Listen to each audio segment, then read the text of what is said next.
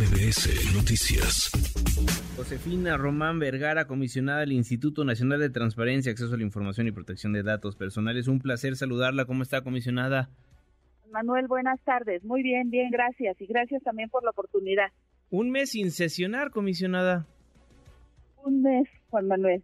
Tenemos poco más de 3.200 recursos de revisión pendientes para ordenar y vigilar que los sujetos obligados del ámbito federal entreguen información. Estamos hablando de más o menos 800 instituciones públicas federales que por algún motivo o no contestaron o no entregaron información completa que solicitó el particular y bueno, por eso el particular acude en recurso al INAI. Más de 3.000 recursos de revisión están rezagados. ¿Qué decirle al ciudadano que confiaba en esta institución para transparentar lo que sucede en la vida pública de nuestro país?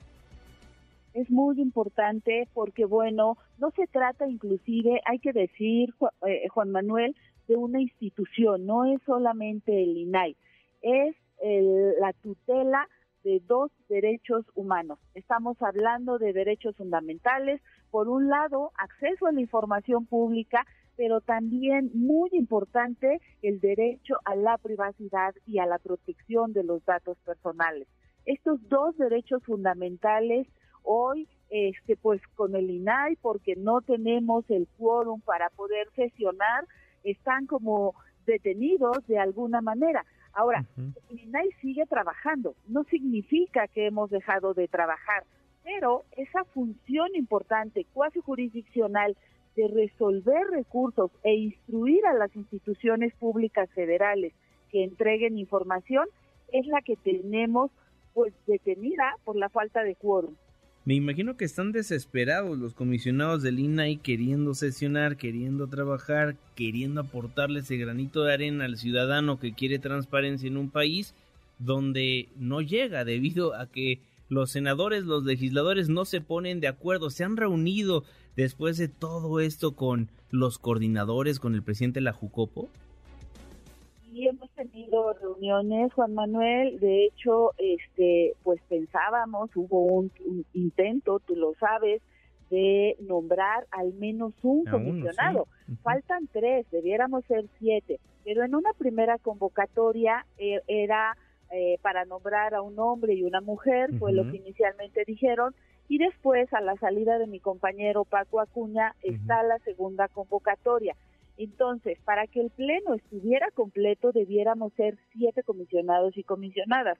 El intento fue de hacer cuando menos un nombramiento y con eso nos da el quórum, porque la Ley Federal de Transparencia establece que no podemos reunirnos con mayoría simple. Cuatro somos mayoría de siete, pero la ley establece que para sesionar debemos ser cinco.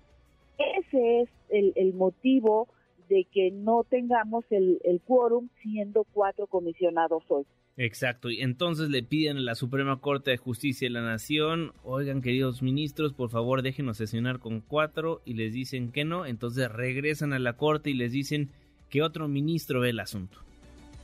Presentamos la controversia constitucional ante la Suprema Corte de Justicia de la Nación, en principio por la omisión legislativa del Senado de la República de nombrar pero también pedimos la suspensión o la inaplicación del artículo 33 de la Ley Federal de Transparencia que nos dice que solo podemos sesionar con cinco comisionados. Eh, la Corte, eh, hay que decir que la buena noticia es que admite la controversia constitucional, pero también en ese acuerdo niega la suspensión.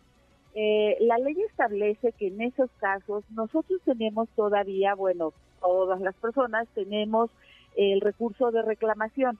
Presentamos el día de ayer también el recurso de reclamación a través, bueno, el jurídico del INAI trabajó este recurso y bueno, ahora estamos en espera de que se resuelva por un lado el recurso de reclamación, que pues es normal que podamos presentarlo, y por otro lado, de fondo, la controversia constitucional.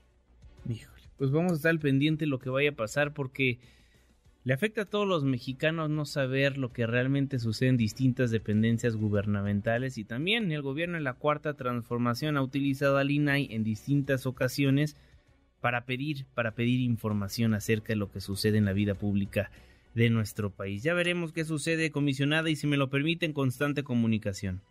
Juan Manuel, muchas gracias y estaremos pendientes. Fuerte abrazo. Redes sociales para que siga en contacto: Twitter, Facebook y TikTok. M. López San Martín.